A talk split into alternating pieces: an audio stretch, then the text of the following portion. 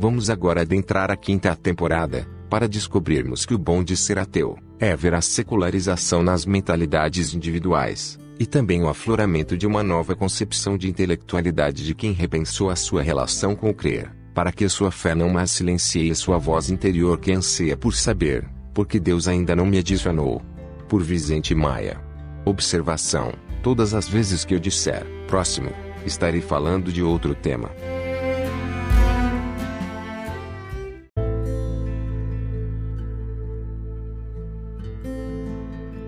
Muitos místicos adoram dizer que cristãos desempregados têm suas vidas mudadas para melhor por lerem a Bíblia, ou por rezarem para Jesus enquanto procuravam emprego.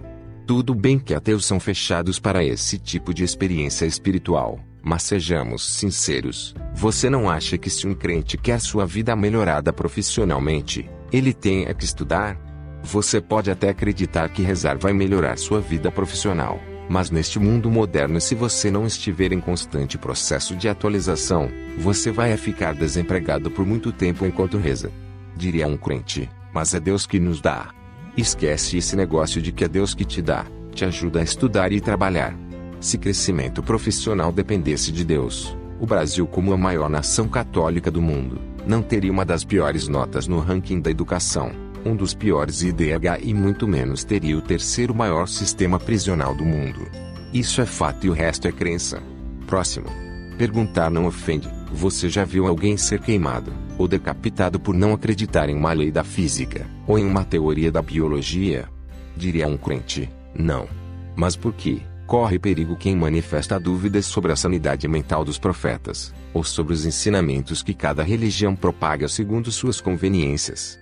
Alguém já matou, ou foi morto por duvidar do movimento de rotação da Terra, ou da lei da gravidade. Diria um crente, não. Mas porque diariamente, se mata e morre em nome de um Deus verdadeiro, que cada teísta julga ser o seu. Porque as pessoas que mais declaram amor a Deus, são as que menos amam o próximo ou respeitam suas leis. Porque em países religiosos, onde é correto acreditar no impossível e no invisível. É quase crime repulsar dogmas em troca de explicações racionais para o mundo que nos cerca. Tudo bem que uma pessoa religiosa pode até não saber que Jesus vive nas alturas e aprendeu a andar sobre águas para fugir de seus algozes, e que nesse mundo cristão com pouca justiça, é perigoso se ter razão, fazendo-nos concordar com George Godjev, de que quando estivermos entre os lobos, o vemos como eles e com John Morley, que onde há o dever de prestar culto ao sol é praticamente certo que seja crime examinar as leis do calor. Mas porque os místicos que acreditam na necessidade da religião, não entendem que se uma proclamação pública repentinamente anunciasse a anulação de todas as leis criminais, que eles não teriam coragem de ir para casa sob a proteção das causas religiosas, provando que eles acreditam mesmo na necessidade da polícia como bem observou Arthur Schopenhauer e H. L. Meng. Próximo. Ser ateu é rebater a falsa noção de que é preciso ter fé para ser ateu. Diria uma crente. E não tem. Para quem acredita que a fé é a certeza daquilo que esperamos e a prova das coisas que não vemos, pode ser. Mas saiba que para ser ateu não é necessário ter fé e sim pressupostos intelectuais e científicos para substituir falácias metafísicas pela realidade física.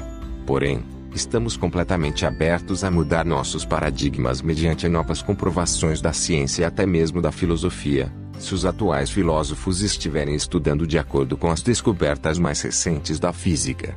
Do contrário, a filosofia continuará morta neste aspecto, como bem observou Stephen Hawking, o mais renomado físico ainda vivo. Próximo. Ser ateu é saber que o entendimento humano, é pequeno demais para lograr elevar sua mente onde se oculta o inacessível mistério do infinito, ou qualquer outra realidade que transcenda os acanhados limites de nossa percepção sensorial e entendimento racional.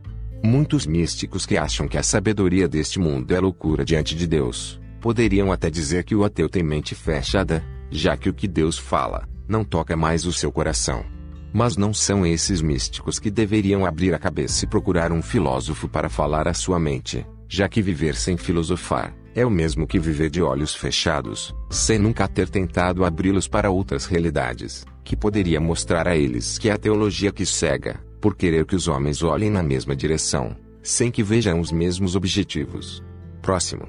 Muitos crentes que acreditam que o homem é a sombra de Deus, adoram o clichê, Você pode até não acreditar que é Deus que nos dá a vida, mas olha para a natureza, olhe para o mar e medite na beleza do sol em cada alvorecer, como se isso fosse uma prova concludente da existência de Deus. Mas eu pergunto: qual o sentido de associar a natureza, o mar, ou o nascimento do sol com a existência de um Deus Criador, se a natureza, o mar e o sol que nos dão a vida? Não deveríamos antes meditar na beleza do sol em cada alvorecer, para que ele clareie a mente de quem acredita que o homem é a sombra de Deus, haja vista que este ainda pensa como aqueles que acreditavam no deuses solares. Tudo bem que tanta gente acredita em amor à primeira vista, mesmo o amor sendo cego. Mas mesmo que a religião seja a arte de enxergar coisas invisíveis, por acreditar piamente que só não existe o que não pode ser imaginado, não está na hora de dar um basta nesse negócio de que Deus está no sorriso das crianças, no olhar do casal apaixonado, no princípio das coisas, nas lacunas, nos detalhes, nas coincidências, ou que Deus simplesmente é. E vamos procurar verdades científicas, conceitos reais, objetivos e até mesmo filosóficos, para preenchermos as lacunas da nossa própria existência, por ser essa uma atitude nobre que dignifica um ser humano cético, digo, ético, que simplesmente vive a realidade. Porque você acreditar que Deus está nas lacunas, ou nos detalhes, só prova que não é coincidência não existir evidências de sua existência, nem no princípio nem no fim das coisas, pois Deus simplesmente não é, nunca foi e nunca será. Próximo.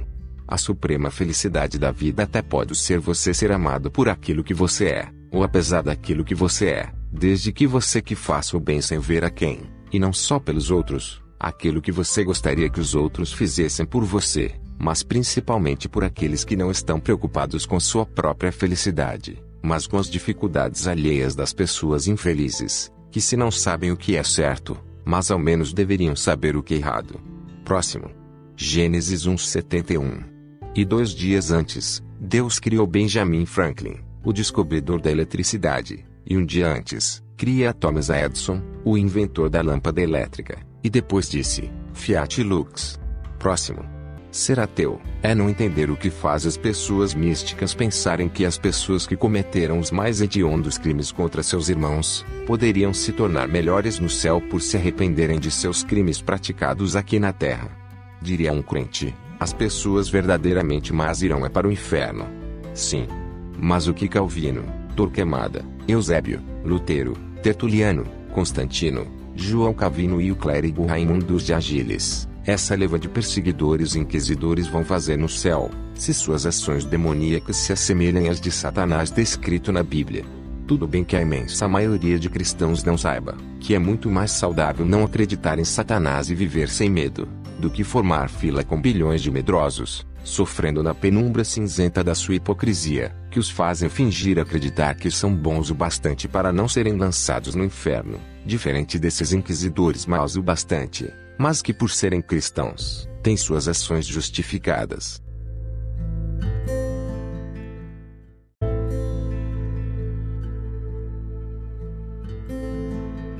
Estou ciente de que no presente não podemos viajar ao futuro e no futuro não será possível viajar ao passado, já que os turistas do futuro não estão nos visitando. Mas hasta lá vista baby. I'll be back.